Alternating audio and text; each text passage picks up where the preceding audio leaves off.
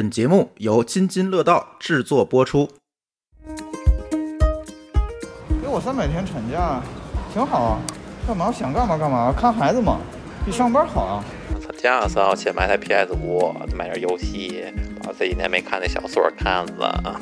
百天之前我应该都在忙活孩子。每天枯燥吗？嗯，枯燥，相当枯燥。我觉得你们一直在问送命题。家庭事业两不误，当代难得班代表。不能太夸。你只要投了简历，系统识别你是女，你填的一切东西就都看不见了。女性在就业的时候，她就比男性法定上规定要多这么多的假期。企业主来说，肯定会考虑这方面的成本。男的真的会担心生孩子影响自己事业吗？甭说三百天，他说就七天，这个孩子爸爸他竟然就劈腿了。反正我是觉得啊，我生了两个孩子之后，我都觉得上班以后我的心情更好了。嗯，就是我愿意去上班。你还没恢复呢，我不需要恢复，我马上就那儿上班。头天生孩子，转天就上班。Hello，大家好，欢迎收听原汤化原食的第四期节目。我是拥有俩娃痛并快乐着，打死也不生三胎的阿福。我是四个月的时候就被送进托儿所的小黑。我是一听女性受歧视、性别不平等就义愤填膺的一姐。嗯，我们今天要跟大家聊的是产假，所以呢，特意请来了一位爸爸，琪琪爸爸，先跟大家打个招呼吧。Hello，大家好，三位主播好。在我眼中，哈，从我认识琪琪爸爸的那一刻开始，我觉得他的眼中就只有他上辈子的小情人，就是他闺女。这这有什么表现吗？就一般吧，你看像我们家的孩子，基本都是我管的比较多一点，比如说接啊、送啊、参加幼儿园的活动啊，就是带孩子上各种课什么的。但是在琪琪爸爸那儿，所有这些活动都是琪琪爸爸的事儿。哦，所以以前幼儿园搞活动的时候，就很少会看见男性。对，很少会看见男性，但是琪琪爸爸每次都来，因为琪琪爸爸是我们这个班里面的固定摄影师，关键人家还有一份非常值得骄傲的工作。对他自己也是一个公司老板啊。对，这个我们是自己的一个初创的公司，互联网的一个初创公司。家庭事业两不误，当代难得班代表。不能太夸。对，今天我们跟大家聊的是产假哈。一般可能大家觉得产假呢都是和女性啊，或者是和母亲绑定在一起的。但是我们如果做一个假设哈，这产假它如果给了男士们，也就是给了爸爸们，将会是一个什么样的结果？我们把这个假设呢也抛给了一些男性朋友，呃，做了一些随机采访。嗯，听听大家是怎么说的哈。嗯，给我三百天产假，啊，挺好啊。干嘛想干嘛干嘛，看孩子嘛，比上班好啊。真的能给吗？都愿意吗？大家有没有歧视啊？三百天之后能不能正常上班啊？这不就是不给钱回来还能继续上班也行呀？要是实在没人看孩子呀，他该看孩子看孩子，该打游戏打游戏啊。他可能不招男的了。或者只招已婚已育的男的了，像对女的不也是吗？这不就是一个变相的影响就业吗？所以男女是一样的，在这件事儿上，看法是一样的。你给男的也会影响男的，给女的也会影响女的，就是说要共同给。他家三号钱买台 PS 五，买点游戏，把这几年没看的小说看了，把我没打游戏给他打了。这个比如说是法定的，你就得歇这个产假。那没有以谎言来推测谎言的吧？不可能是只放父亲不放母亲的产假，这怎么可能呢？男性和女性同时歇产假是很必要的。女性些时间长的产假，原因是有一很长一段时间是需要她子宫的复健和生理机能的恢复，就是让母亲去工作，让我不工作的这个满足条件是相对相对比较苛刻的。比如就没办法了，对吧？比如说我没有工作了，我是孩子妈妈，比比如说比你赚的多呢，可以啊，那看就是多多少嘛。那得看什么具体情况具体分。你比我给我多三百块钱，我觉得没有什么必要性，是吧？你要是是我的三倍，我可以考虑一下。我觉得刚才听那个录音里面，就说他就觉得啊，如果我休产假，我肯定也会呃照顾孩子。这种一看就是他真的没有休过产假，他也没有照顾过孩子。嗯，因为这怎么讲？因为照顾孩子，他绝对是一个比上班还要累的事情，好吗？哦，对，他还说了一个，就是说，我说那有的人男的可能就是有了孩子之后，女的照顾孩子，男的该出去玩花天酒地还是什么？他说这样男的之前也会花天酒地，跟有没有孩子没关系，他是这么觉得。呃，我我们要先解释一下，为什么我们要假设有要给爸爸三百天这产假？这个这个时间是怎么来的呢？嗯，因为一般现在就是女性，如果她休产假的话，大概是九十八天、九十天左右的一个基本的产假。嗯现在呢，有各地要延长的话，可能延长到了一百多天、一百五十多天、一百六十天左右的。嗯那再加上六个月的哺乳假，哦，你想这就得三百多天了。所以我们化整为零，我们说三百天产假。所以就是说，女性要歇的这些假期，连产假带哺乳假，我们让男性同时都歇掉，让他们两个一起歇，是这个意思吗？嗯，甚至是只给爸爸歇。那琪琪爸爸，呃，是大胆的设想一下，如果说有了这三百天的假期，你会怎么过呢？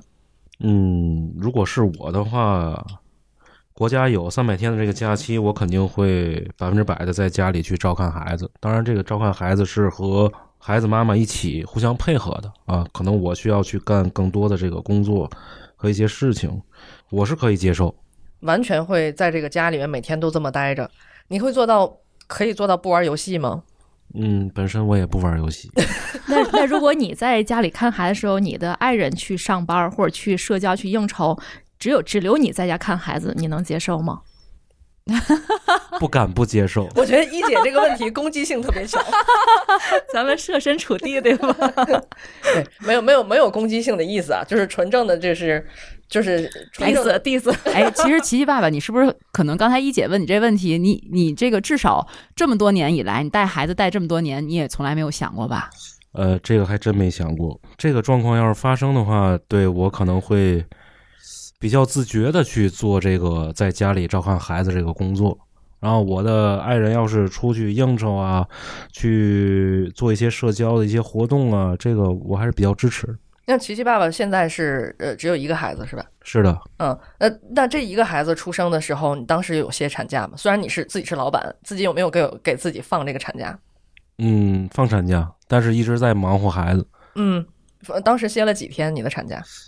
我应该歇的时间挺长，因为当时公司也是在转型阶段，嗯、所以在百天之前，我应该都在忙活孩子。具体这一百天你当时是怎么过来的？还记得吗？大概都做些什么？每天枯燥吗？嗯，枯燥，相当枯燥。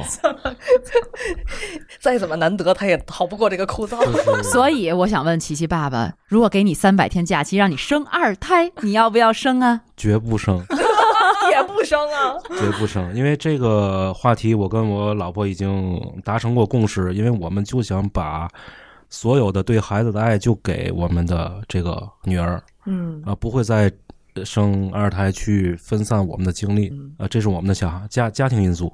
啊，那那呃，比如你周围的男性朋友什么的，会不会有一些嘲笑你？比如你看你这个啊，什么媳妇儿迷或者孩子迷之类的，有这样的吗？目前还真没有，嗯，嗯，都都是比较羡慕的那种。因为都是难得班的同学。对 对对，哎，我们在座的啊，这个琪琪爸爸现在是一个孩子，嗯，阿福是两个孩子，对吗？嗯，其实这个我们之前在网上也看到过，就是三胎政策出来之后，很多人都在解读，就说其实这三胎政策还是从老客户入手。对呀、我们就是老客户。对，就像你这样老客户，因为有了二胎才会有三胎嘛。那像琪琪爸爸那种，就三胎政策不适用于他。对，那阿福有没有近期要生三胎的计划？自打这个三胎政策有了之后，我经常会接受这样的灵魂拷问啊，再考虑一个吧，要不要生个三胎啊？我是打死也不会生的。就是现在，其实我觉得照顾这两个孩子，包括我日常的工作，包括我们还要做播客，包括因为我我我老公他是一个特别忙的人，我就是经历这个丧偶式育儿的这个典型的这个妈妈，所以我觉得我没有精力再达到弄孩子了。你给我三万天假期，我也不会再生的。哦，那你在生一胎和二胎的时候，分别是歇了多长时间的产假？嗯，我都是按照当时的法定大概是九十八天的这个产假。九十八天，嗯九十八天的两个孩子都是九十八天。对，因为我当时赶上了哺乳假，嗯是二零一七年的三月一号开始执行，嗯呃，是有六个月的哺乳假。但是从我们的单位来讲呢，一般这个哺乳假呢，就是可以你就不用来了，你就这几个这几个月呢，你就可以在家里照顾孩子了。而且咱们还是很人性化的。但是我特别巧合的是，我是一六年生的孩子，我休完我的产假正好是二月二十七号。还差一天。还差一两天吧，就到那个新的政策执行，所以我就没有享受到那个嗯哺乳假。这时候给我们单位点个赞哈，就是还是挺人性化的。基本上，其实虽然我没有名誉上去歇，但是实际上还是对我工作有很多照顾的。但事实上，可能这是从我自己的角度，那从领导的角度，肯定会觉得，呃，这么一个能干活的人，他就不能好好干活了，是吧？嗯很多如果是在企业的话，可能这样的员工就会受影响，他的工作就会受影响啊。但是现在你看，这个各地又开始就是延长产假了，嗯，会不会女性就业的形势会更加严峻起来呢？而且各地好像延长产假的这个情况不一，是不是？对，因为劳动法规定的话，呃，女性的产假是不少于九十天的。比如说像一些呃难产还要增加十五天，难产一般就指的可能剖腹产吧，嗯包括生育多胞胎的话，多生一个孩子可能还能增加十五天的这个产假。那现在好多省份都开始推出了一些延长产假的政策，现在天津是延长到天津是延长了六十天，产假延长了六十天，加上原先的九十八天，那就是一百五十八天。然后再加哺乳假。嗯，再加六个月的哺乳假。哦，嗯，那其他的，比如说其他的省份，有的就是如果你像浙江，它生二孩儿、三孩儿的话，嗯，产假就延长了九十天，还有的产假呢，可能还能再延长一到三个月等等，它都不等。但是我觉得对于女性来讲，更多的并不是说啊，我好开心啊，我又可以多休几个月，多休两个月，更多的还是吐槽吧。对对，我其实也有那个在拍手叫好的，对，也有也有说好的，其实。大多数是那些正在怀孕或者即将临产的。说白了还是老客户嘛，就是现 就是现在已经怀了的。对，你不让我休，我也得休。对对，就平白无故多增加这么多的假期，而且是好像是这个劳动法规定，在这个怀孕以及呃生产之后这段时间，这个公司是不许开除这个员工的呃。有这个规定吗？七七八八？呃，是有是有，女性员工一定要享受她应该有的这个权利和义务啊。他的这个生产产假这块儿，公司是不能有任何形式的这种去，呃，比如说裁员啊，或者是对他的这个薪资待遇做一些减免啊，这些是不允许的。就是在他歇假期间，对吧？对对对，哦，那你公司有看到这个产假延长之后叫好的女性吗？嗯，我们公司的女职工还相对比较平静一些。平静。哎，你们现在大概你们公司有多少员工啊？女性职工能占多少？我们总共有三十五个员工，呃，女性占到十十位左右吧。嗯哦，不到三分之一呢还。是少数。那这个产假政策出了以后，有人去找你问吗？有男同事问过我，啊，那什么情况？就是三岁之前那个十天的呃十天的那个延长假期，他他上周找过我，那你给人起放了吗？准 等一下，准了。必须准三岁之前的延长假期是什么意思？就是他的孩子不满三周岁，嗯，男性就是爸爸可以有这个十天的这个陪伴的这个假期，是哦今年新应该也是天，津新出的，应该。嗯。对对对，也就是说，在他的这个年假之外，比如说他法定的一些假期之外，还可以再休十天。对对对，比如说像这个重庆这次出的这个政策比较特别，他就说这在这个产假延长八十天，然后男方的陪护假期延长到二十天，而且在这个产假或者这个护理假期满后呢，这个单位批准，那夫妻一方可以休育儿假到孩子一周岁为止，或者夫妻双方可以在子女六周岁前每年各累计休五到十天的育儿假。育儿假又是什么意思？就是看孩子，嗯回家看孩子。那相当于比年假又多了几天，是吧？对，哦，对，可，而且它是确实松动一些，它是夫妻双方可以去商定的这种感觉。那如果这个选择给琪琪爸爸，你选择休还是让你老婆来休？尽量我来休吧，因为我老婆她工作不像我比较这个自由一些。哎呀，这绝对是非典型爸爸啊不！是，我觉得你们一直在问送命题，他不得不这么答是吗？这个琪琪妈妈应该会，琪琪妈妈肯定会听这期节目呀。琪琪妈妈没准回去就动了生二胎的心思了。结果咱们用一期节目把琪琪爸爸给套住了。拉动了人口红利。你看这个产假增加吧，大部分还是增加到了妈妈的头上，六十天也好啊，九十天也好。而且大家讨论的一个焦点问题就是，会不会以后我们女性找工作更难了？对，嗯因为前几年，嗯、当这个生二胎政策出来时候，其实有一些说法就是集中在这个女性的就业歧视上。从女性权益来讲，呃，社会已经把这个生育变成一件不太美好的事儿，要经历各种的这种身体上的这种各种反应啊变化。那包括女性在就业的时候，她就比男性法定上规定要多这么多的假期。那作为所以企业主来说，肯定会考虑这方面的成本。那由此把这个成本转嫁到企业主的话，企业主也就会在就业的时候更多的选择男性。嗯，其实这种男主外女主内的这种观念也是农耕时期遗留下来的一种做法吧。毕竟当时这种靠体力活、靠劳动力去生存的状态下，男性在对外这方面就是比女性有优势，那女性也就在生育方面发挥更多的价值。就是过去男性出门打猎。然后出去种地、耪地什么的，对啊 然后然后女性就是只能在家里看。实际上看孩子也是一个需要体力的事情嘛。但是女性如果打猎的确不如男性，所以这种分工也就是由那个时候过来的。嗯，但是现代社会，尤其这种互联网时代，其实男女在工作状态下、进入社会状态下的区别并没有那么大了。嗯，但是在生育分工上，还是不得不由这个生理的这种不同的结构吧，而导致女性在这方面。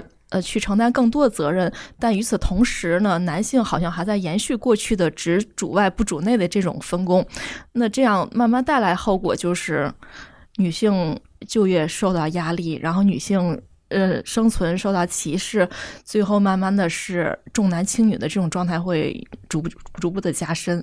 琪琪爸爸觉得这种现象是普遍现象吗？还是非典型？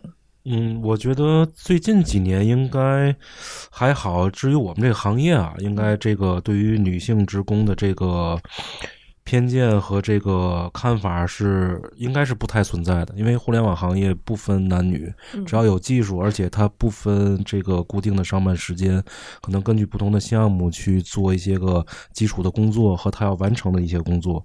那么前几年应该，呃，我们也听说过，也了解过有一些这个女性的同同事不想生孩子这种现象，应该是随着这个社会的发展。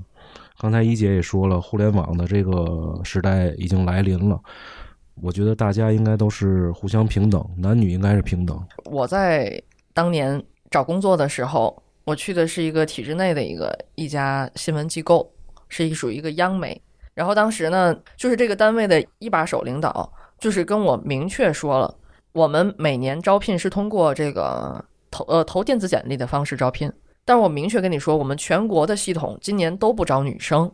你只要投了简历，系统识别你是女，你填的一切东西就都看不见了。但这个他不会对外去说，对他不会对外去说的。隐性的歧视。对，其实有很多隐性的歧视。那你作为企业主的老板的时候，你作为企业主的时候，你们在招聘的时候，比如说会呃有一些工种会专门标明要男性，或者是这个你们在女性这个过来。面试的时候，你们会更关注他的哪一些方面呢？会不会问他一些，比如说，因为我们经常会被问到，你会不会将来会不会结婚？你那个准备什么时候结婚？包括还有人会隐晦的问你，你现在有没有谈恋爱？呃，有没有结婚打算？将来有没有要孩子打算？这这种可能不会太明确的去问了。那你们会是一个什么样的操作呢？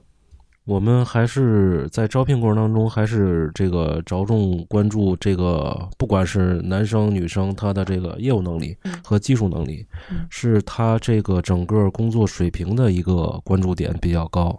至于女孩子的这个择偶或者结婚生子的这种方面，我们不会太多的去这个去问，可能就是互相了解一下就过去了。但也是会问的，对吗？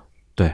但是不是我们去选择不录用他的这个最基础的那种条件？哦，那你们就是招聘的时候会有年龄的要求吗？一般像我们这种行业不会找岁数太大的，都是就男女都一样，都男女都一样。嗯，我们可以，我们每年都去高校去毕业生这个实习，会招一批，然后进到公司做项目，我们去培养他们。他们要如果这个经验积累比较丰富，然后我们觉得他的这个实施能力比较好，那可能就是留下来了。啊，基本上都是从大学开始就招一些，因为年轻人嘛，他有一一些冲劲，可以多干活，可以就是干的相对比较好，这是我们的一个招聘的方向。那你的女女性员工里面有跟你表达过吗？就是隐晦的问一下，你们会不会介意是否结婚、是否生孩子？有没有主动去表达这个意愿？有过，嗯，有有的女员工会问到我，然后我们的这个公司的理念呢，其实就是以家庭为主，然后按照自己的这个能力去把公司要求做的一些项目去做好，完成公司交给的任务就可以了。我们不会说，呃，公司用人就必须他按照这个正常的工作日去上班，去完成我公司要求一些事儿，还是以家庭为主。这个是你们的企业文化吗？企业文化，这是啊你定的企业文化，是的，是的，主要因为你是这样的，对对对，我我的合伙人也都是这样的，我们达成过共识。是南德班合伙做的这个公司。哎，对，你们凑一块儿，我想知道这公司盈利吗？对呀、真盈利，哎，对，所以我就想到一个例子嘛，就是当年那个湖南卫视《爸爸去哪儿》的第一期，那个男模张亮，其实在此之前没有人知道这个人，或者说十几线的小明星，他就分享过，他说当年他是在呃犹豫要不要呃很年轻就是生孩子这件事儿会不会影响自己的事业，但是他跟他的爱人商量之后呢，就决定就既然生这个已经有了这个呃爱情的结晶，那就先生下来。没想到这个生了孩子之后呢，就是通过呃带孩子参加这个《爸爸去哪儿》节目，他们的事业反倒翻红了。就是作为一个，尤其作为一个爸爸带孩子，在当年那个《爸爸去哪儿》这个节目也是一个现象级的嘛。嗯，然后一下子就让他的事业迎来了高峰，所以可能。呃，我不知道男的有没有想过这个问题？他男的真的会担心生孩子影响自己事业吗？实实际上，这么一个活生生的例子，就是说孩子反而成就了他的爸爸。对那那从琪琪爸爸这块角度来讲，是孩子成就了一个公司。哎也真可以这样说。嗯我们一共四个合伙合伙人嘛，基本上孩子都都是十岁左右了。现在、啊，我们大伙儿都是经历了呃结婚，然后创业，然后有孩子。孩子以后，我们对所有的这个事情的这个理解和想法也不一样了，就是有一些责任在里面。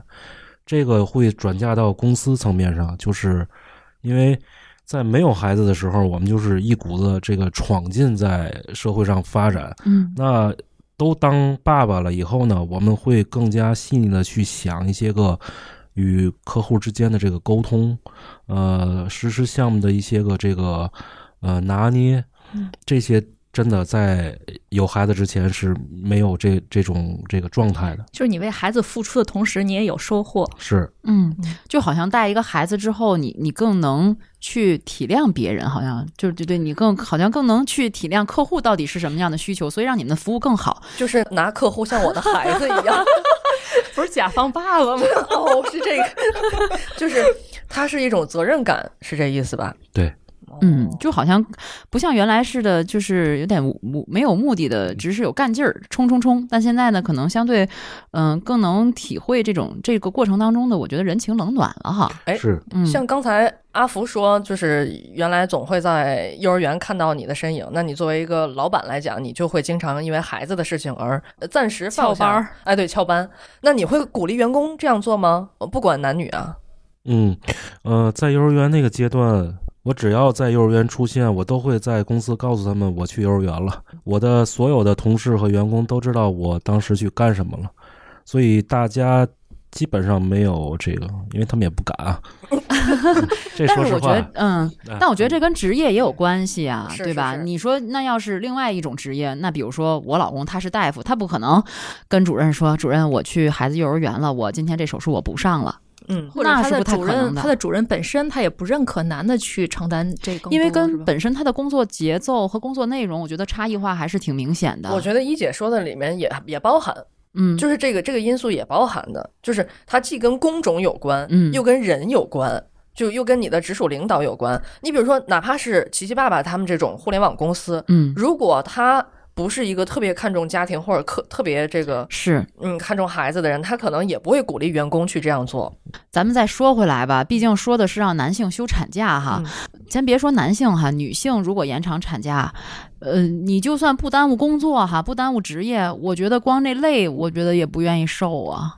怎么？嗯、你说这三百天是你你想象的话，会是个什么样的过法呢？那就是在家看孩子呗。看孩子就是他哭了，喂奶，然后换掉戒子，然后傻子一样逗着他，逗逗他乐。你说的太简单了。这我当我没生孩子的时候，我也认为啊，当我生出这孩子的一刻，可能我就自由了。嗯，就是生了以后，我才知道，恰恰相反，就是你怀孕的时候，你还是自由的，你可以在什么时候睡，什么时候睡，什么时候醒，什么时候醒。但是你在你生了孩子的时候，他在你肚子外面和肚子里面就隔着一层皮，他就不一样了。他时时刻刻会醒，他时时刻刻要吃，他时时刻刻会拉会尿，就是这些都要完全打乱你的生活节奏。而且我认为是在两岁以内的小孩是最难带的。反正我是觉得啊，我生了两个孩子之后，我都觉得上班以后我的心情更好了。嗯，就是我愿意去上班，甚至我愿意单位能给我多给我点工作，就让我有理由不去弄孩子了，就让我坦然的不去弄孩子了。因为如果你单位可能照顾你，你没有那么多工作要做，你可能就有好多时间那。好，就只能回去。就像我这种性格吧，可能我就不会说我躲了，或者我骗家里人，我就出去玩去了。就是我就真的就回去弄孩子，这样真的很累，很累，很累。那这样的话，女性歇三百天产假就会很累。那如果让你设想一下，让你老公也能歇这三百天产假，你希望他能做些什么呢？我希望他能让我去上班。的同时歇这三百天产假，你还没恢复呢。我不需要恢复，我马上就那儿上班。你是我转天就上班是吗？头天生孩子，转天就上班，可以的，可以的。怎么会呢？不可能啊！嗯，但是我觉得至少我这种态度能表达出来，就是我会觉得真的带孩子是很很辛苦的一件事情。我的意思是你希望男性能够为你分担些什么呢？这不是分担。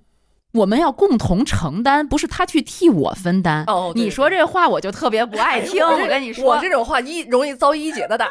对我特别讨厌我老公跟我说的一句话，就是“我帮你”，好像他在帮我。就有时候我也会，因为他工作很忙，我会跟他吐槽，我说：“哎呀，我真的很累，我很我的工作也很忙，我还要弄孩子，这是大大小小的事情，就是根本就没有停的时候。”他就给我发来一个微信：“我帮你。”然后我的火儿就直窜上 九霄，真的是。或者我刚才在想，如果真的给你三百天产假，或者只给你老公三百天产假，另一方会不会就觉得啊，你既然都歇三百天了，你就别再让我怎么样了？哎，有这种可能，就是就会觉得是一种福利。给你，但其实像阿福说的，很辛苦，很辛苦，他宁愿去上班，就实际上他比上班还辛苦。对，其实这也是我记得之前一阵儿，去年吧，好像是什么时候有一个挺火的一个韩剧，当时演的也是这么一个状况，就是大家都会认为这个女性在家里看孩子，就她已经不用上班了，她已经没有这个社会的上这些负担了，她应该就是很轻松的去应对家里面的这些事儿。但事实上，其实这些工作要比在外面上班要累很多倍的。嗯，因为琪琪爸爸也自己带过孩子吧，你应该有体会哈。对，无论是三百天还是原先的政策，就是父母双方还是要把这个照看孩子这个工作或者家庭这个因素要这个双方谈一下，因为每个家庭是不一样的。刚才你的经历我也有。都是一样的，就是哪个经历？我帮你吗？啊，对对对，也也也被这个我家领导说过，就是哎呀，孩子妈妈说这样的话 是吗？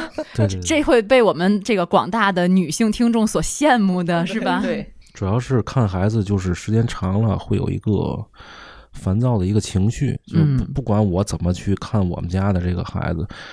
我天天跟他在一块儿，多少也会有这个这个惰性，有这个烦躁的这个状态。我觉得还是得自己消化，然后家庭梳理，两口子之间先把这个怎么看、如何看，然后谁出去玩，谁谁在家带孩子这事儿先先搞定，就没有什么问题了。就两个人抛下硬币，这次哎，我赢了，是个好办法。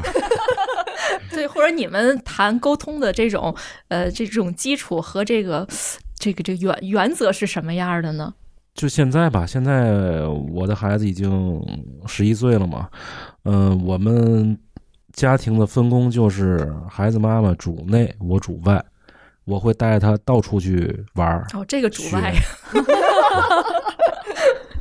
因为因为因为女孩大了，她有一些私密的话题，她不会跟我说了，可能就是一些个。大是大非的问题，他会跟我聊；其他的一些问题，他就会找他妈妈了。所以，我们现在的分工就是这种状态，就是没有说有一个人专门管孩子，那个人专门挣钱。嗯，不会的，嗯。但我觉得像琪琪爸他们家的这种情况，真的属于少数。就至少在我身边啊遇到的这些人来讲，他是我觉得最模范的一个爸爸。但是他讲的这些事儿呢，只是我们希望在每个家庭都能上演的，但是现实中就不是这样。无论我们刚才说的，可能你增加了产假，在就业环节，可能你就会被 HR 会被企业。所谓的带引号的歧视，觉得你又要休时间长了，我不愿意这样，我觉得很麻烦，我还要负担这个你的、你的、你的工、你的、你的工资、你的酬劳，然后你同时又不来上班，对吧？那另一方面呢，就女性可能又觉得，哎呀，我要生孩子了，我回家还得多歇那么长时间，我还要弄孩子，这样很辛苦，可能也会觉得有一定的心理负担。对，我就想起来一个朋友说的，因为也是互联网行业嘛。刚才奇奇爸爸说他也是，但是那家呢算是一个这种互联网大厂，他的女性员工非常多，而且都是很年轻的、很有活力、干劲儿的那么一批人。但是他面临的就是在呃女性逐渐成长之后就要结婚生子。比如说他分享一个例子，当时他们几个高管在开会的时候就讨论其中某某一个员女员工，呃，就类似。刚入职没多久就要歇几个月的产假，那根据这个劳动法，怎么把这个女员工合理合法的给开掉，不去承担承担这个法律责任？讨论了很多，大家终于想出个办法，还觉得哎不错，这样互相都不不伤害，能够合理解决。刚结束，这个高管接到一个电话，就是他老婆在另一家企业，他老婆刚怀孕没多久，然后正在跟另一家企业谈怎么能够让那家企业不开除他，留在那家企业。他当时开玩笑，这不就现实报吗？就好像在这家我刚解决掉别人，回家我还要让我老婆继续留在那个地方。其实这种事情真的很多很多的，这太讽刺了。是这个是，但是我自己以我个人经历来讲哈，我觉得你要把这个事情放长远看，无论是你的事业还是你要育儿来讲，如果你放长远看，其实这些都不是事儿，因为我也是属于刚入职不到一年我就怀孕了，嗯，然后那个时候很年轻嘛，你不管是体制内还是体制外的工作，就是你刚入职一年你就怀孕了，那领导多少会有一些。对你的看法，对吧？我觉得这个是可以，就就就是我们现在的现实的社会环境来讲，我觉得是可以理解的。但是在我生完孩子以后，我就很快的又投入到工作当中。其实我也是自己也想在事业当中获得价值，获得自我价值。然后后来我可能又生了第二胎，可能你你刚要有起步的这个工作，要有起色的工作，你又戛然而止，你又要停顿这一年到两年的时间，然后你要再开始。但是从现在你要回望的话，其实他什么也不耽误。但是对于孩子来讲，其实他也虽然说哈，我们吐槽他有多苦多累，但是其实现在他慢慢长大了吧，你也觉得这是一件挺幸福的一件事儿，所以说是痛并快乐着。但是当这个产假刚推出之后，嗯，你像我，我肯定不会再生三胎了。而且大多数的人没有过生孩子的经验的来人来看的话，见了这个，一般就概括成两句话。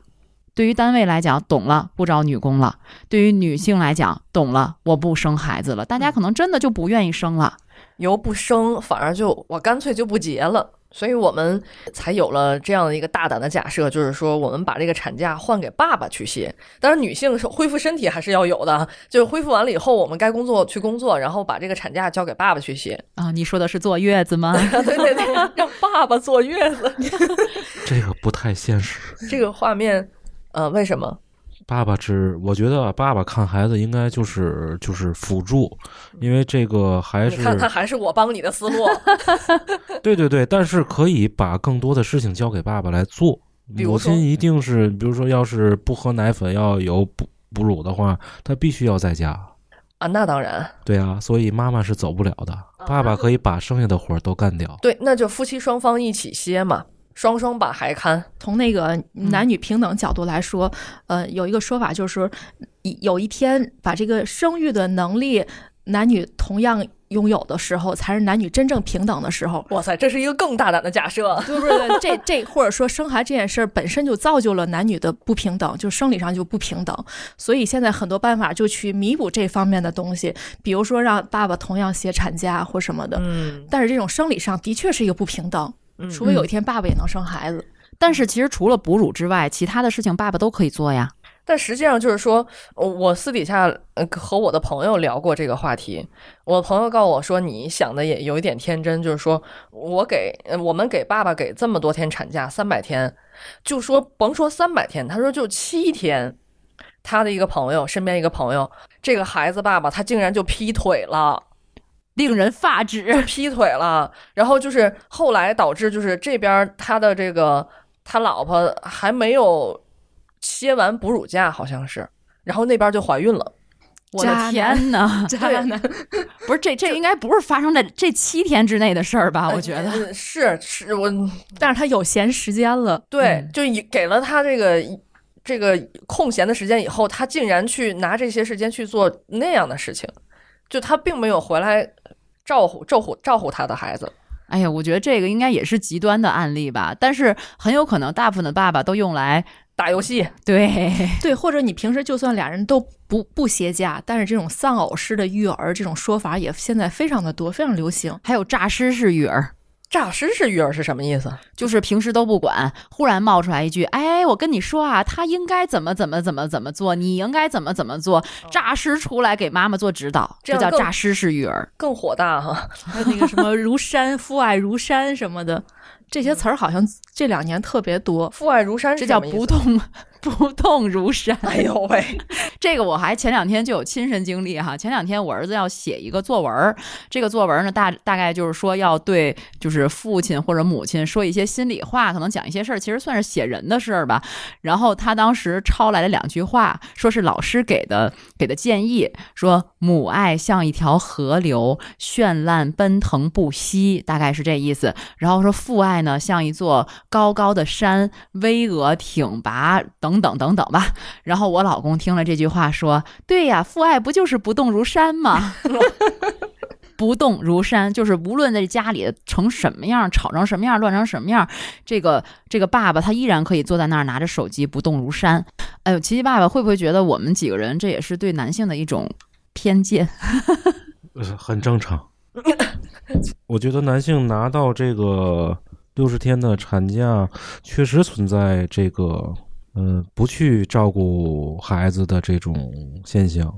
比如说呢？比如说，刚才听三位主播在聊这个事儿，我就想到了我的员工，他下班不回家，他宁可在单位码代码，嗯他也会就是逃避这个回家给孩子换尿不湿啊，这个喂奶的这个这个时间，嗯，是有的。当然，这个可能就是还是看个人的这个状态了。但是这个现象你，你你是予以理解的，是吗？嗯我理解，给他干活儿啊，虽然逃避我当然理活儿解了但是给老板 码代码。呃，我我们我们是理解的，对。对，那你理解，你不会去劝慰他吗？你应该向我学习，回家多陪陪孩子。我会非常礼貌的跟他说，这个家里还孩子还小，但是他接受不接受，那权利在我的员工啊。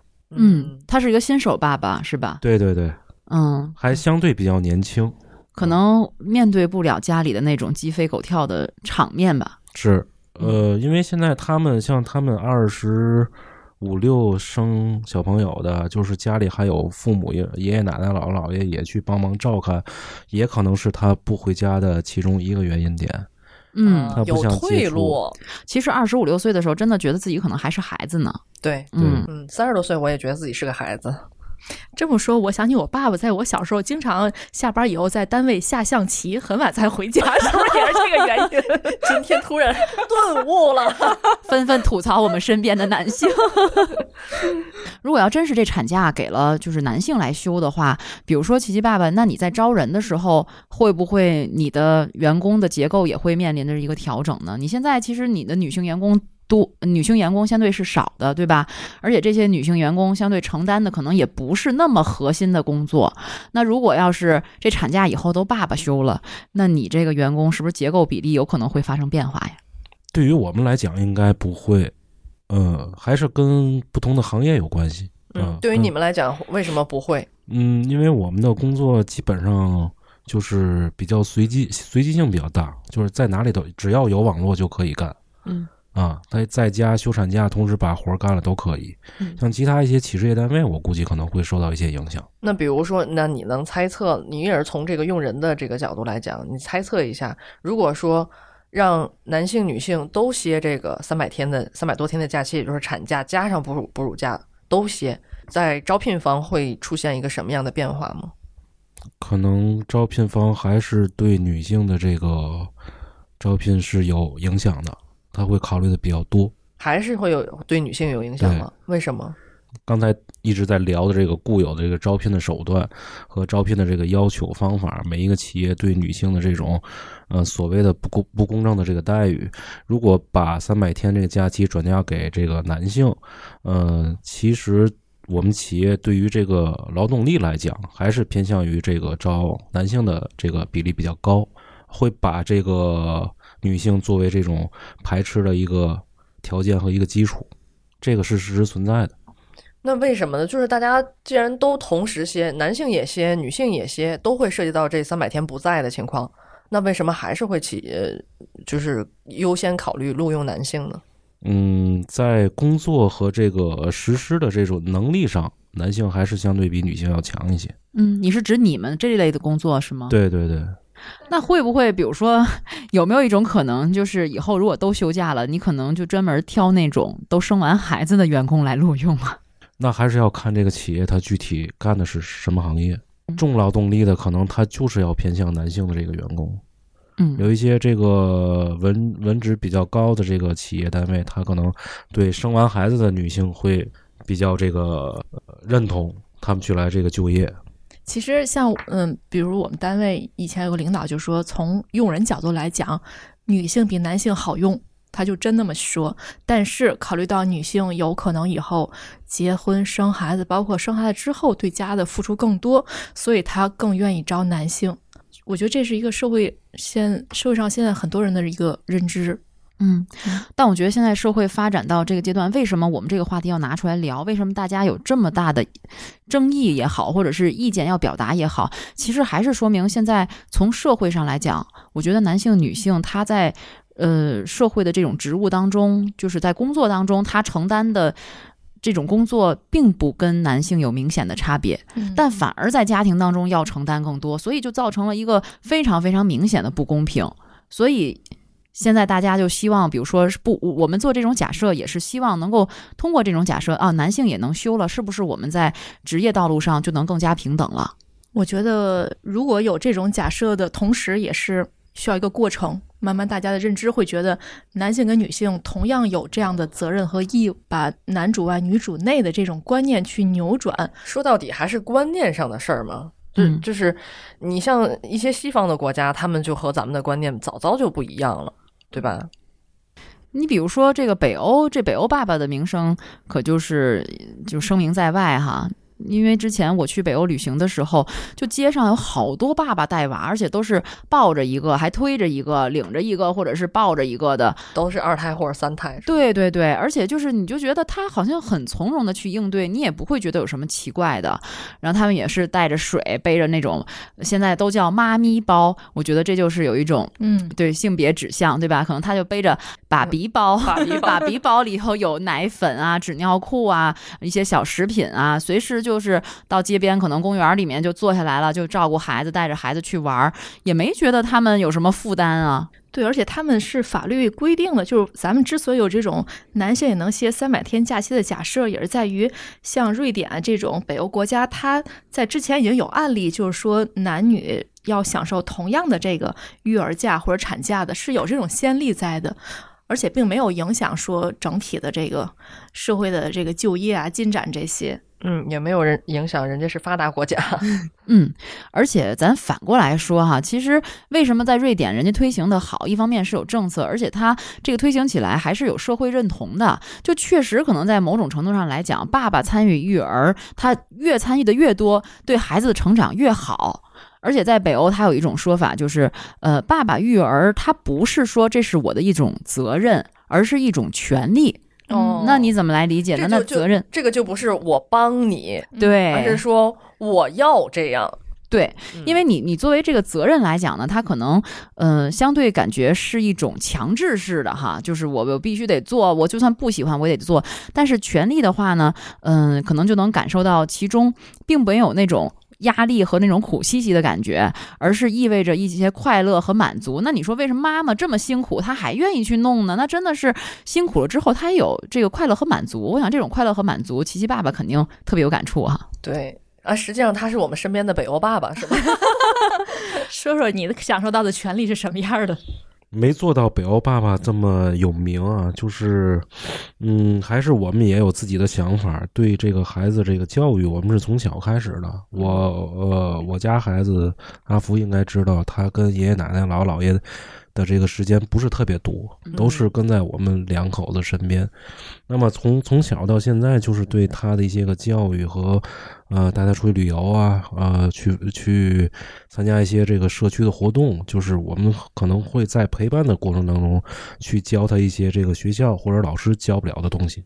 这么些年的陪伴吧，就是说一说点这个亲身感受，我的孩子基本上就是跟我无话不说。呃呃，像我身边有的朋友，他们跟这个老人长大的，他们可能说话的习惯就偏向于这个跟跟他长时间接触的这个家庭的这个成员的语气啊、形态，他们可能就是接触的事物也不一样。那我呢，就是我的孩子可能会经常问我一些个就是大是大非的一些想法，包括呃，比如那天跟我聊到了一些这个学校的规章制度啊，还有一些个就是体制机制的问题是吧？对对对，他跟我聊过，因为他在学校也是一个呃这个班委嘛，嗯有一些个管理方面的一些个问题，他会参考我的意见，会问我这样做可不可以。嗯我觉得这个可能就是跟老人接触不到的一些个环节。所以说你收获的是和孩子的这种亲密感。对他，首先我是他的父亲，他是我的孩子，但是我们俩之间现在是朋友关系，就你也愿意有这么一个朋友，呃，非常愿意。嗯。呃，我有一些这个想说的一些话题，我会跟我孩子说，嗯，我不会跟我爱人说，我们俩之间会聊一些小的问题。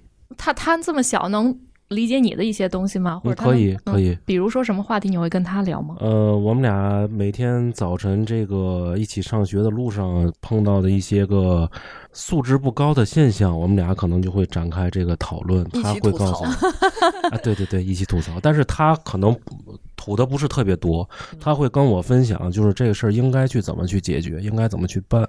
我觉得这个就是锻炼他分析和解决问题的一个能力。就也会给你一启发。是，我要做一些榜样吧，至少我不能干那些事儿。嗯嗯，而且那个琪琪爸爸他是一个，也是一个晒娃狂人哈。他在在他朋友圈里经常能看到他女儿去他办公室，比如说画了一幅什么。呃，画了一幅山水画啊，嗯或者是女儿取得了一个什么样的成绩，比如说出去去演出唱合唱，或者是因为现在是疫情的关系嘛，那以前没有疫情的时候，每年琪琪爸爸他们会有大量的时间，因为琪琪妈妈她是一个学校的老师，她有寒暑假，他们会有很多时间带孩子就国内外到处去旅行，有很多经历，这是我们这些嗯、可能没有这么多年假的人特别羡慕的一点。嗯，我我自己的想法，我自己的这个初衷就是从小带孩子，我想从他小时候到他成年之前，我有更多的陪伴给他，我有更多的这个教育和对他的一些个这个所有的爱都在里面。阿福说，我疫情前经常出去旅游啊、玩啊，在这个过程当中，我们其实建立了更深的这个感情和孩子之间。那就造这个转化成现在他跟我是无话不谈、无话不说。在出去旅行的过程当中呢，我们有经历过这个呃三口孤独的感觉，因为在异国他乡嘛，本来是要两两家一起去同行，然后我们变成一家，攻略是分着做的，我们就走了。去到国外呢，就是人生地不熟，而且呃德国嘛，欧洲那边说着蹩脚的英文，就沟通非常这个不顺畅，就是那种过程，带着孩子一起，他也能感受一些个这个嗯锻炼的过程。嗯，他自己本身呃也有英语的学习，他自己去和这个外国人去进行一些交流，在这个过程当中，可能我们想锻炼对他自己内心的一种强大，和对家庭的一种这个小小的责任感，就是有一些问题是不是爸爸妈妈干，他等着吃结果的那种，是他也能参与进来。你是不是也会希望自己能够通过参与育儿、参与这种陪伴，自己能够收获一些东西？当然，呃，这十年的这个陪伴，我觉得是我最美好的回忆，因为在整个这个过程当中，我我所有的点点滴滴都在心里。呃，工作忙的时候，我会经常呃，闲下来放下去看之前的视频啊、照片啊，包括幼儿园的时候给他们一起活动的那些个，其实点点滴滴都是历历在目的，是我永远感到特别自豪的地方啊！就这个陪伴孩子这个点，所以爸爸参与到其中，他收获的也是种喜悦，对吗？嗯感觉到了，这个琪琪爸爸是用跟孩子在一起的这个时光来解压的。治愈和滋养。嗯，对，实际上还不带孩子，并不是一个重担，反而是一个像一姐说的一个滋养。没想把它当当这个重担，就是说我自己的想法啊，就是小女生十六岁以后，她可能就不跟我玩了，我的孩子他就不找我了，她可能就有自己的小朋友啊，或者自己的闺蜜，她到了一定年龄层段，我可能就是在后面是她的那棵树，但是她可能不会天天跟我在一起，所以我把前面的时间要更多的放到我身边，我去陪着她，这是我当时的一个方向。对，就是你说的这个，其实我从妈妈这个角度我也有体会哈。可能因为我我老公他本身比较忙，他没有太多的时间来陪伴孩子，就像琪琪爸爸这样从小到大陪伴他成长。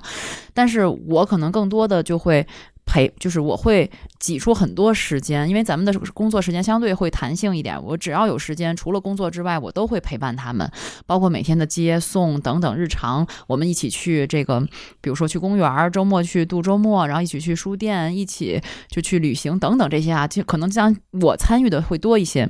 但是有一天，我老公突然跟我说了一句话，他说他有他其实挺羡慕我的。我说你羡慕我什么呀？因为我其实在家里是个急脾气，我有时候对孩子也吼吼喊什么的。我觉得我对孩子没有那么强的耐心，但是他会觉得他特别羡慕我，就是孩子无论什么事儿，无论大事小情，他都会第一时间想到的就是去找我，而且看即使我跟他们喊啊，或者是我跟他们这样打打闹闹啊，他也会觉得我们之间有这种亲密的连接。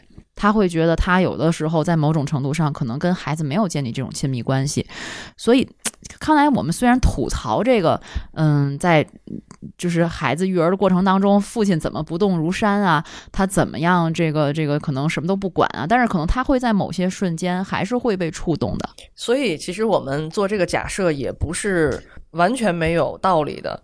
所以就是说，这个爸爸的参与育儿的必要性，虽然我们假设他是从产假开始哈，但是你你所有的这个，无论男还是女，男性还是女性，你跟孩子去建立亲密关系，他都是从他出生的那一刻开始的。你不可能说等孩孩子长大了，我再去跟他啊谈深刻的问题，我们再建立亲密关系。这也是我觉得这个这个是育儿的这上面的一个一个共识吧，是吧？琪琪爸爸应该说，在我们成长过程中，大家也都有经历吧。对。就是你你们有没有印象特别深的爸爸和你在一起的这些事儿，可能甚至会影响你一生。会的，嗯，你像我，呃，上小学的时候，老师会说，大家不要去餐厅啊、游戏厅、什么 KTV，还有什么另外一个厅录像厅、对游戏厅，都是我爸带我去。去的。第一次去游戏厅 是他带我去的，你知道吗？然后在门口的时候，因为他当时他有好几个哥们儿，然后带着我们几个孩子，然后我说：“爸爸，老师不让进游戏厅。”我爸说：“走，我带你捞糖去，玩的特别美，你知道吗？”很其实很多事情我不记得了，但是我看照片能够回忆起来。还有那个，他就跟着他那帮哥们儿，每然后大家都光着膀子吃火锅，然后他搂着我在那儿啃螃蟹，呃，然后还有就是。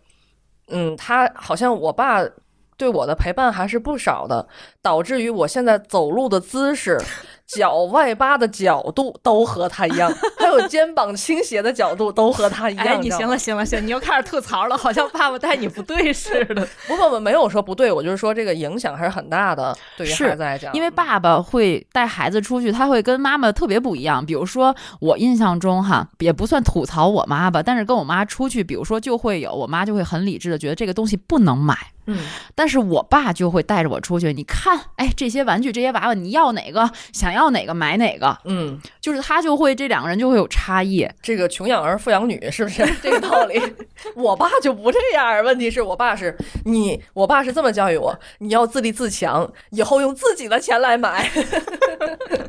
对，好像有个研究说，爸爸带孩子能让孩子什么逻辑思维更强，哎，对对对，管理能力什么这种，没错，像我现在说话就跟我爸一样，呃，第一干嘛，第二干嘛，第三干嘛，其实都是受他的影响。是嗯建立在友谊之上的。就是刚才说妈妈不让干的，在爸爸这儿都行。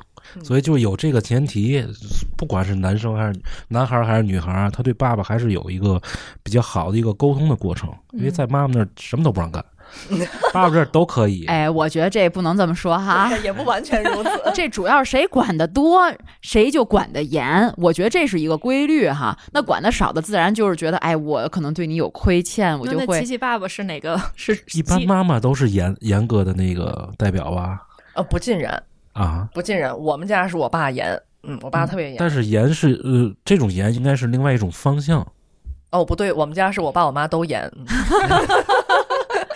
嗯 其实他会有分工嘛，有不同的角色的定位。但是呢，就是爸爸可能相对在育儿的过程当中，可能他会体现出跟妈妈不同的一面。因为思路不一样，嗯实际上两两种性别的人在育儿的角度上，他思路不一样，所以我们才会说，一个孩子要有一个完整的家庭，又要和爸爸亲近，又要和妈妈亲近。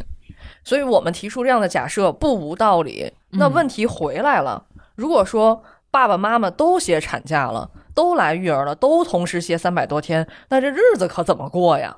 对呀，喝西北风去呀，咱还得有个解决方案呢。要不要企业托儿所考虑一下？呃，对，其实你说这个国家也想到了，那最近呢也是这个国务院办公厅是印发了关于促进三岁以下婴幼儿照护服务发展的指导意见。简单来说呢，就是支持企业和单位呃在内部开设托儿所。哎，有没有这个很熟悉？啊，确实很熟悉。对，这是这是历史的重演啊！对你们小的时候去过托儿所吗？当当然当然，单位托儿所长大的，嗯是吧对？咱们嗯，我跟原来我跟你们是一代人是吗？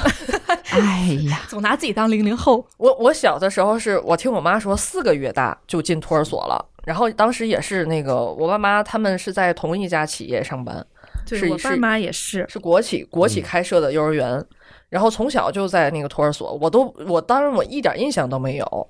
然后我觉得这对于我的成长来说也挺好的，因为四个月大就开始过那样的这个集体生活，导致那个后来我妈都是这么吓唬我的，就是你再不听话，我就不送你去幼儿园了，是这样的。那你怕什么呢？你是怕什么呢？我怕不被送去幼儿园，就是我已经习惯于和小朋友们在一起的生活了。怕 在家待着。对，怕在家待着，而且小的时候就是。嗯，因为爷爷奶奶、姥姥姥爷都是农村那边，然后那边家里也一大家子事儿，没有老人来管我，嗯全都是爸妈。对我现在回忆起来也是挺幸福的一段经历，就是好像每天早晨跟我爸妈一起，他们是骑那个自行车，旁边一个小翻斗，啊我在那里一起去上班，在一起。我最羡慕就是有翻斗的了 翻斗是什么？啊，看出来代沟了。还是不是一个年龄段儿？翻斗是什么呢？就是把二轮车变成三轮车。他就是在自行车旁边放了一个箱子，篓子画了一个箱子，是一个木头的箱子，有窗户，就跟一个小汽车似的。啊，是一个木头的，伴随着就是旁边那种小汽车，哦我特别羡慕有那个挎斗的孩子。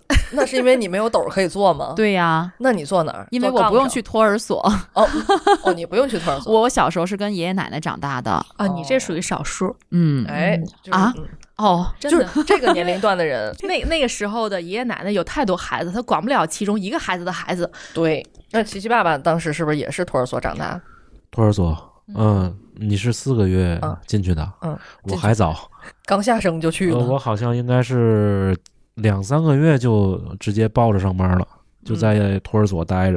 因为那会儿跟托儿所的小朋友建立的非常好的感情啊，就是自己的哥们儿弟兄啊，到现在还是有联系的。包括托儿所的同学，当然当然，知根知底儿，这因为都是同事嘛，对都是父母，可能就是朋友。对对对是发发小了，就是真是。嗯，哎哎，哎呀，听你们这么一说，我觉得我的人生不完整了。缺点什么？对，我是三岁进的幼儿园，没有上过托儿所，而且我觉得刚才听一姐那样说，就每天早上能够跟这么小的时候，其实特别害有分离焦虑嘛，特别害怕爸爸妈妈上班就走了。如果你每天能跟爸爸妈妈一起去上班，其实这真的是一件挺幸福的事儿的。我觉得那时候还不懂呢。啊，有有印象，会他们他们比如说在上班的休息时间会来托儿所看我，哦，我爸妈从来不来看我，太忙了，他们特别忙。但是我觉得去去托儿所有一个好处，就是因为都是同一家企业的员工，就是我的老师、这个保育员之类的，和我爸妈他们都是同事，而且互相之间是勾着的。你像我爸是大夫。我的老师如果需要看病的话，他他就得找我爸，他就不敢虐我，你知道吗？这老师就就会对我特别好。然后呢，他还有一个那个特别好的益处，就是说我爸妈他们抱着我来上班，把我撂在这儿，然后他们跨一脚就去上自己的班去了。然后他们不需要有任何的心理负担，因为我离他们又很近，有什么问题可以随时来。当然了，老师经常会去叫我妈说，他又拉裤子了，他又尿裤子了。据说我一直到这个这个问题，一直到六岁才解决，好像。但是比较困扰老师。老师也好办呀，他随时可以找到我妈。然后我妈他们就是晚上加班啊什么的，也不用太那个太担心太担心，就随时，因为他要加班，这个托儿所这边也加班，然后他们下班什么时候下班，什么时候带我走。哎呀，那这么看，真是一个挺好的方式啊！如果我想象一下，如果也许我单位有一个，我老公单位有一个，我们就可以各自带一个孩子去上班了。啊，嗯真是的，嗯，还是一个互相分担的过程。是呢，嗯，嗯，对企业托儿所，我觉得可以考虑给它重新建立起来。嗯，后来是怎么没有的呢？这个问题呃。之前体制内嘛，他们这些个单位都都会有这种配置，就是行政的部门是专门看这个小朋友的。嗯，你小黑，你是不是之前在托儿所的时候不是同年龄段的？有大有小那我哪记得呀？我四个月大。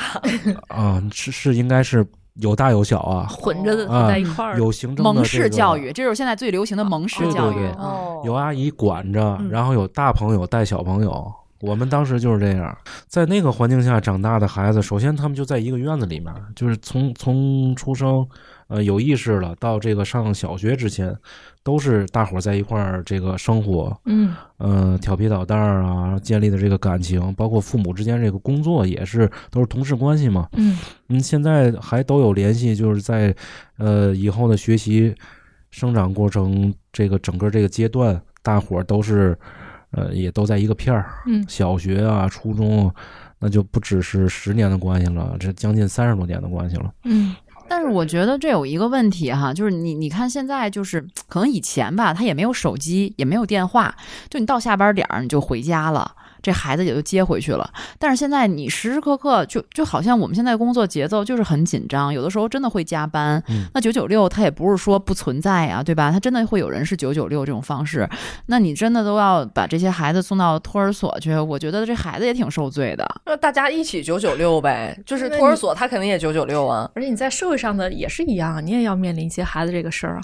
你看，嗯你看，现在就是这件事情完全可以再做回来，不只是过去，你像刚琪琪爸爸说是很多体制内，对吗？包括国企在做这个事儿，现在互联网大厂也同样可以做呀，对吧？嗯你比如说，呃我在抖音上也搜索到一些互联网大厂，他们做那种大食堂，一整层的大食堂，然后有好多那个特别好吃的饭，你可以做食堂，那么他就他就有能力可以做这个这个托儿所嘛，嗯他有场地，对他完全可以做到，对吗？我们自己也有过这种现象，就是周六日加班的时候，有的孩子比较小，呃，我的我的底下的员工会把他的老婆带来，把孩子也带来，因为确实要有一有的时候是我们要必须在现场干活的。嗯那么来了以后，我们是有区域给家庭的这个，比如会议室，我们不用，这个孩子和妈妈在一块儿，然后还有我们干完的同时，因为大伙儿关系都不错嘛，有专门管小朋友的，还有这个零食区。呃，就是刚才小黑说的这种，有有有这种场景，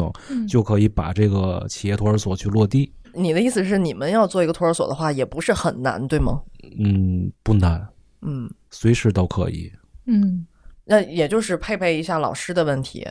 不是嗯没有老师了，没有老师，就是有有管理，就是刚才咱们说的，这个孩子可以跟家长实时在一起，不影响工作，又能把这个看娃的这个事情去不做这个是做做还是很难的，有很多嗯证照的，他嗯做不了一对他有他有资格的这种对对对这种要求求的，嗯但是我觉得琪琪爸爸说的这个真的是一个很，我觉得是一个对于有娃的家庭来讲挺理想的一个状态。因为以前不就是曾经讨论过，就说女性，比如说在孩子很小的时候，可不可以带着孩子去上班？我记得当时看过一个照片，好像是联合国的一个什么会议，就有一个女性的官员，她用背巾。就是一个布布的这种背巾，他背着一个也就有两三个月大的这么一个孩子去参加联合国的会议，因为那孩子他就在睡觉，他跟妈妈在一起的时候，他其实不会哭闹的，而且他完全不影响他工作的时候的这种状态，他要表决也好，他要发言也好，完全不影响。当然，我当时认为这是一个离我们很遥远的一件事儿，但是我听琪琪爸爸这么一说，其实我们身边就可以去慢慢的尝试和实践，可能这也是随着社会进步，有一些嗯企业也好，或者是嗯包括一些公司也好，已经在尝试做的事情了。对，爸爸也可以背着，对吧？是啊，是的，因为我们也是，就是来到我们公司的这帮小朋友啊，看到他的父亲母亲去跟我们一起做项目，然后开发嘛，码代码，我们整个这个系统跑通了那种喜悦感，他的孩子在旁边是能看见的。嗯，这个其实我觉得是建立，就是他作为父亲来讲，或者作为妈妈来讲，在孩子面前，他的工作方面的一些个能力和这个水平，嗯。他孩子懂事儿的时候，他会了解到，嗯，有一个这种印象的这种提升嘛。就是父母从骄傲那种感觉。对，对而且从小就做了职业生涯规划。而且而且这个 直接培养批批次人才了。对 这个我发现了，我们的那个呃小男同事啊，他带着他孩子来，他的干劲儿是非常足的。啊，要在孩子面前展现一下？对对对，他不想丢脸，他想把这个他自己最大的能力体现在这个公司里，这个也是一方面儿。哦，还有这么个道理，所以老板还是精明的。哎是对对我我不排斥带孩子来，可以。而且有有熊孩子怎么办？嗯，有专门看管，我们有专门看管孩子的。就如果带孩子来到公司，会有一个呃岁数大点的阿姨在会议室带着他们玩。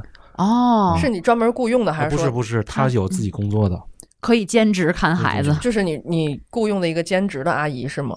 正常工作的阿姨。他他们其他孩子来的时候就是可以照顾小朋友，他的经验比较丰富一些，就是他的年龄比较高。哦嗯，啊，我觉得他们这个企业里应该是一个其乐融融、挺其乐融融的，就是很包容的这么一个工作环境哈。我们每个办公室都有小孩的玩具，你们是做了一个婴幼儿的机构吗？不是，不是这个行业，真不是。哎，但我觉得你为什么会在企业里一步步的去实践和尝试这些？肯定，我觉得从企业管理者而言，就是这样的方式对你企业的发展肯定更有好处，对吧？嗯，你是见到好处、见到实际利益的。对，呃，我们作为管理来讲，对员工有更多的这个限制和制度上面的要求，他会对整体的这个工作有抵触的，他心里会不舒服。个人这个环节上面不做任何限制，他可以以这个家庭为主，以孩子为主的话，最基本的就是说，员工会体验到我们对他的一些个这个尊重。他才有更好的这个动力去做这个自己本职的这个工作，甚至于更好的去完成相应的工作。你们那公司的离职率怎么样？很少有人离职，嗯，就一直很稳定的这些员对工。所以说，琪琪爸爸也是做了一个拴心留人的工作，对吗？你看他说，就是那个爸爸，他的那个员工带着孩子去上班，那个员工反而会更有干劲。实际上，我觉得一个是他要给孩子做出榜样，另外一个就是孩子就在身边，他心里踏实，他不会想着说。哎呦，我等会儿那个赶紧干完了以后，赶紧去接孩子。媳妇儿埋怨他 怎么不管家了？哎、对对对，实际上他他是他是一个心理特别稳当的一个状态。包括咱们设想的，就是说让企业大厂也好，让体制内体制外也好，都去做这个托儿所。实际上，我觉得对于企业来说，反而也是一个可以稳住人才、留住人才的一个过程。其实当时我们大学毕业的时候，我就有大学同学是这样的，就是有企业专门要要招情侣，我一招招一对儿走。嗯，我也就当然我就见过那一家企业是一个国企，后来就是听他们给我的解解读，就是怕人才的流失，你两个人都在这儿。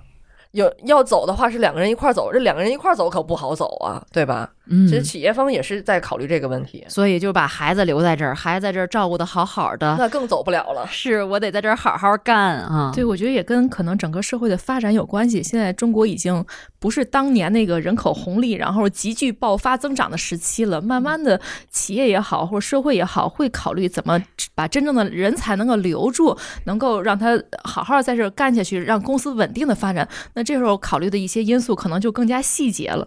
对呀、啊，所以说你要是留住人口红利，嗯，其实你不是说单纯的增加一个产假来催生，它其实是一个系统的工程哈。是这几天，其实我看了很多文章啊，这个产假消息一出，好几个数字，其实还是真的挺让人觉得揪心的。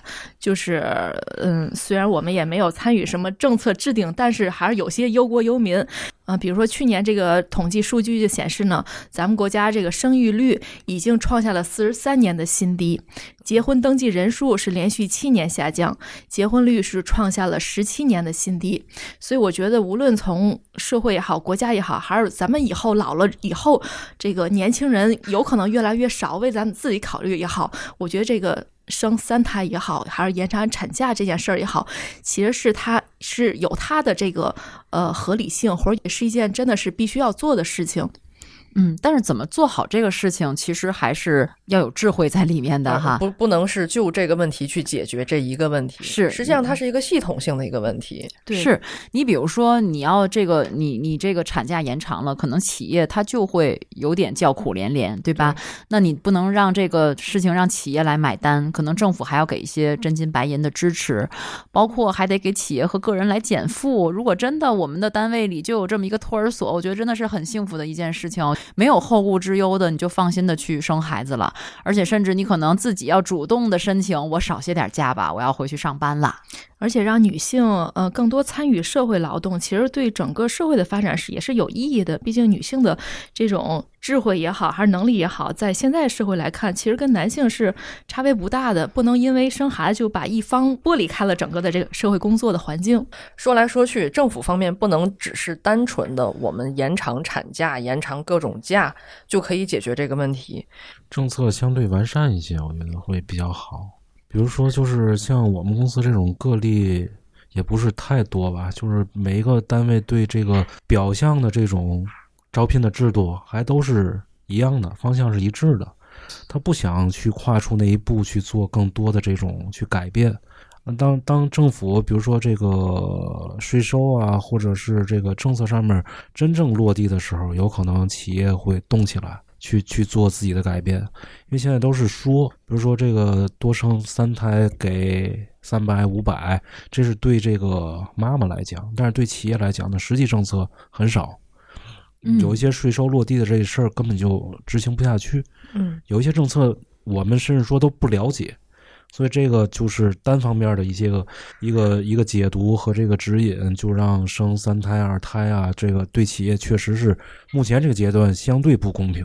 嗯，就是不只把眼光放在我们的每一个个体上，建议大家，比如说通过延长产假等等这些方式去多生孩子，甚至可能要更关注到一个社会组织，比如说就是这我指的这个社会当中的组织，就是一个一个的单位，可能给更多企业、给单位的一些像他讲到的一些减免税收的政策等等，然后从一个社会的单元来讲，去促进它来推动这件事情，可能也许会有更大的力度。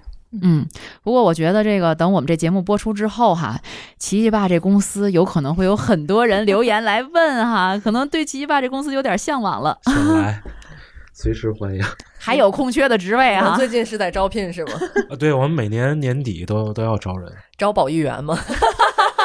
可以考虑。其实刚才我没说啊，就是我们单位已婚有孩子的，就你说那个这个辞职率嘛，没有，走的都是大学生实习，有个半年一年的，他不想在这儿干了，他想去北京啊、上海一线去去发展，就是这些流动性比较大。那听完这期节目之后呢，如果希望进入琪琪爸爸的公司，请把简历发到我们的评论区。咱再说一下我们的这个 title，原汤化原食，话是说话的话，在各大音频平台您可以搜到我们的节目。嗯，当然，对于我们今天讨论这话题，你有任何的自己的想法和观点，也可以在留言区给我们来留言，我们也特别期待你的想法。我突然间发发现，咱们三个都有人设，但琪琪爸爸的人，呃，之前一直没有说人设，但经过这期节目，我可以给他总结出一个人设来。嗯，难得班班长 希望我们以后有适合的话题哈，我们还请班长来做节目哈。好，欢迎欢迎，嗯谢谢谢谢三位主播。好，拜拜。拜拜。非得拜拜吗？就这样，好，就这样。我是什么班长？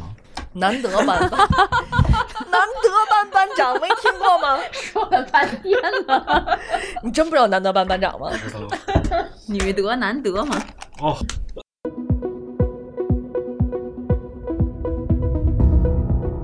感谢您收听本期节目。本期播客节目由津津乐道制作播出。你也可以在我们的官网 d a o 点 f m 找到我们的更多内容作品。如果您喜欢我们的节目，欢迎在微信、微博、朋友圈等社交媒体转发分享。您的分享对我们而言十分重要。如果您希望与我们互动，可以关注我们的微信公众号“津津乐道播客”，天津的津，欢乐的乐，道路的道。在关注后按提示操作即可加入我们的听友社群。